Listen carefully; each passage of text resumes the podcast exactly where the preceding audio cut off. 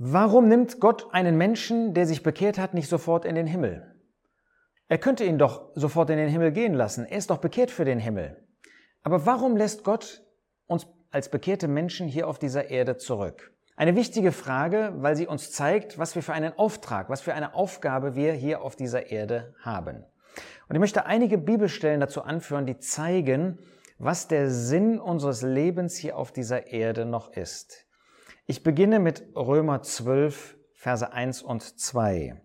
Da sagt der Apostel Paulus, ich ermahne euch nun, Brüder, durch die Erbarmungen Gottes, eure Leiber darzustellen als ein lebendiges, heiliges, Gott wohlgefälliges Schlachtopfer, was euer vernünftiger Dienst ist.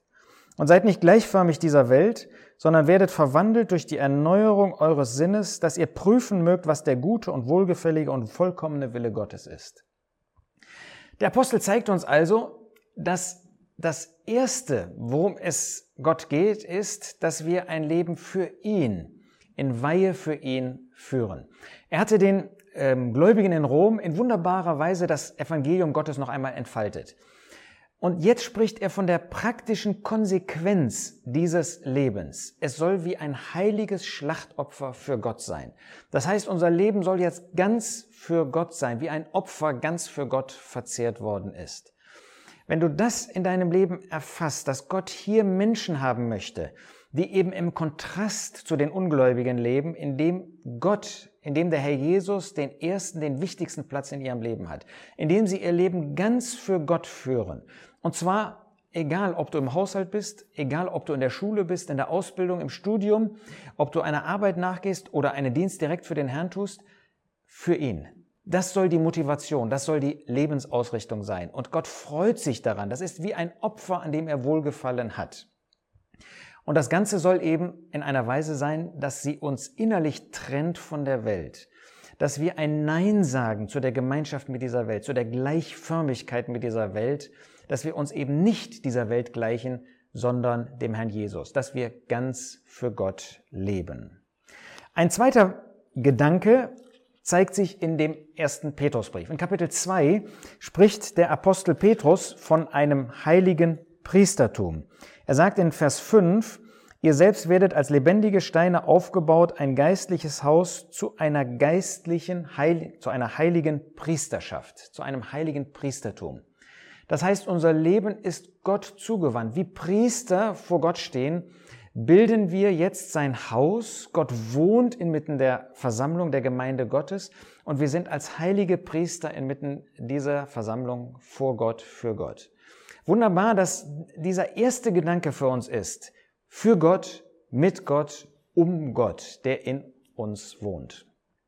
Und dann kommt aber auch als zweiter Gedanke hinzu, Vers 9, ihr aber seid ein auserwähltes Geschlecht, eine königliche Priesterschaft, eine heilige Nation, ein Volk zum Besitztum, damit ihr die Tugenden dessen verkündigt, der euch berufen hat aus der Finsternis zu seinem wunderbaren Licht. Ähm.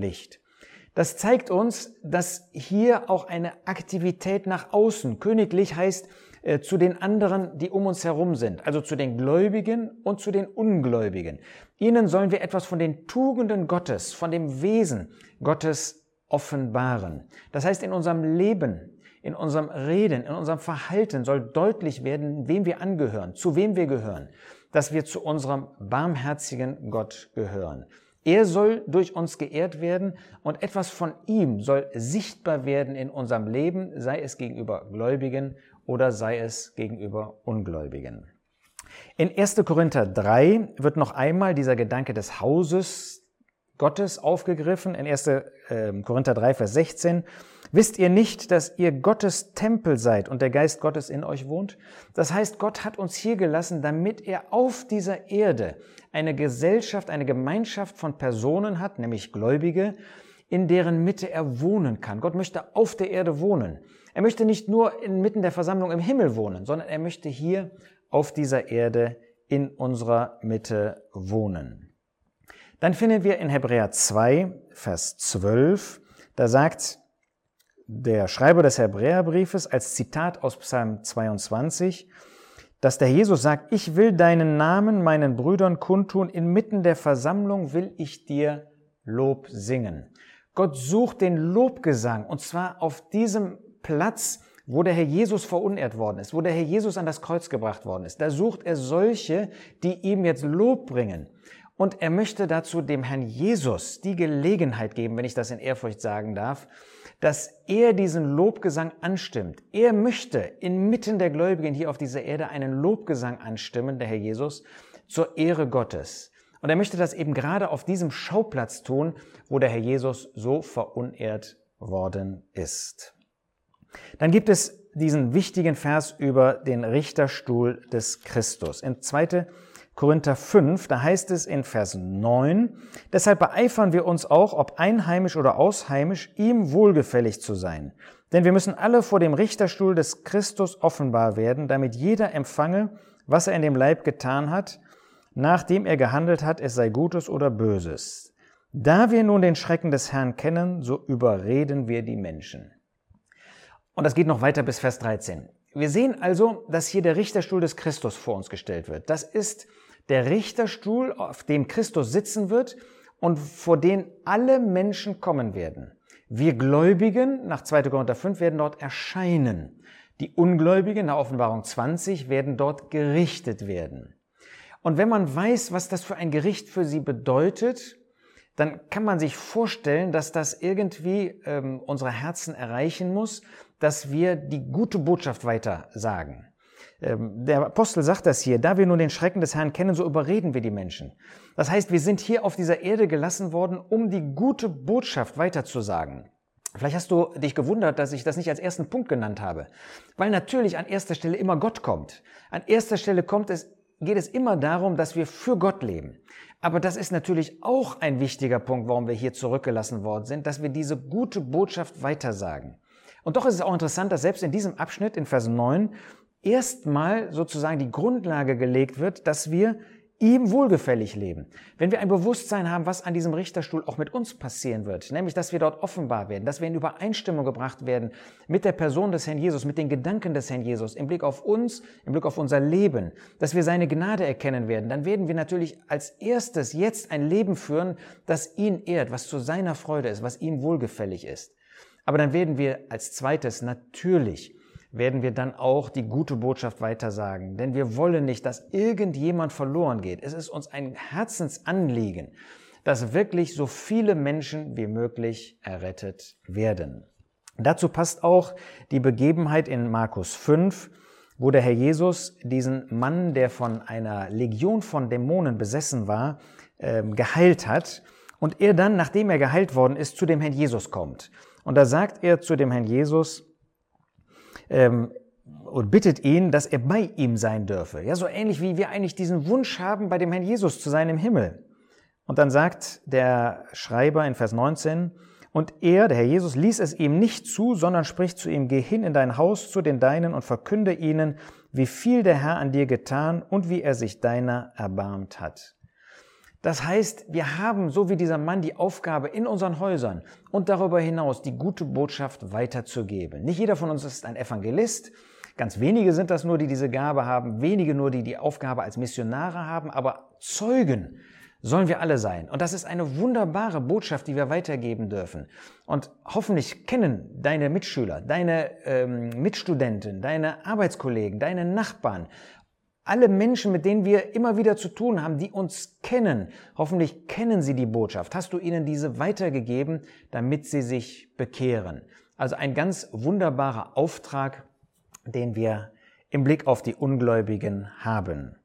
Dann in 1 Timotheus 3 wird im Blick auf die Versammlung, die Gemeinde Gottes gesagt, in Vers 15, es geht darum, wie man sich verhalten soll im Haus Gottes. Das die Versammlung des lebendigen Gottes ist der Pfeiler und die Grundfeste der Wahrheit. In der Versammlung können also die Menschen die Wahrheit erkennen. Sie lesen nicht mehr in der Bibel, aber sie sehen uns, die Gläubigen, auch uns gemeinsam, die Gläubigen. In der Versammlung können sie die Wahrheit erkennen. Können sie das wirklich? Ist unser Leben so, auch das gemeinschaftliche Glaubensleben, dass sie die Wahrheit des Wortes Gottes, auch die Wahrheit über sie und ihr, ihren verlorenen Zustand erkennen können? Dann noch in Philippa 1 finden wir in Vers 24, dass Paulus dort schreibt, das Bleiben im Fleisch aber was ihn selbst betraf, war nötiger um ihretwillen. Ja, in Vers 23 sagt er, es ist weit besser bei Christus. Aber es war für ihn nötig, um der Gläubigen willen, wirklich auf dieser Erde zu bleiben, um ihnen zu dienen. Bist du bereit, den Gläubigen zu dienen? Dann nimmst du einen Platz ein hier auf dieser Erde, der wertvoll ist und wo du nützlich bist.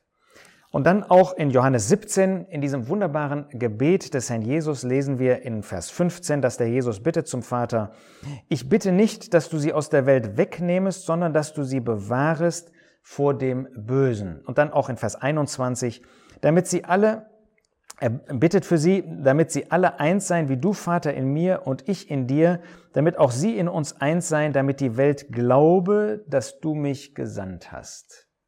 Das heißt, wir sind hier, um auch zu zeigen, dass Gott uns liebt und für uns sorgt. Der Jesus hat uns hier zurückgelassen, um zu zeigen, dass der Vater uns nicht allein lässt, sondern dass er in seiner Liebe und Fürsorge für uns tätig ist. Das darfst du auch genießen. Und dass damit sichtbar wird, dass der Vater den Sohn gesandt hat. Das ist der Beweis, wie der Vater hier mit uns sich verhält, dass der Vater den Sohn gesandt hat, ihn geliebt hat und dass er auch uns liebt. Du siehst also, es gibt eine ganze Anzahl von ähm, Gründen dafür, dass wir hier auf dieser Erde zurückbleiben. Und pick dir nicht einen oder anderen ähm, heraus, sondern versuch in dem Bereich, wo du lebst, wirklich diese große Palette auszuleben. Denk an das Evangelium, aber denk nicht nur an das Evangelium. Denk in allererster Linie daran, dass Gott Freude an dir haben möchte und dass du ein Leben führst, in dem er der Mittelpunkt ist, in dem er verherrlicht wird, dann wird auch alles andere stimmen. Wir haben wirklich eine reiche, eine wichtige, eine wertvolle Aufgabe, hier zu bleiben für Gott, mit Gott und auch zum Wohl der Menschen.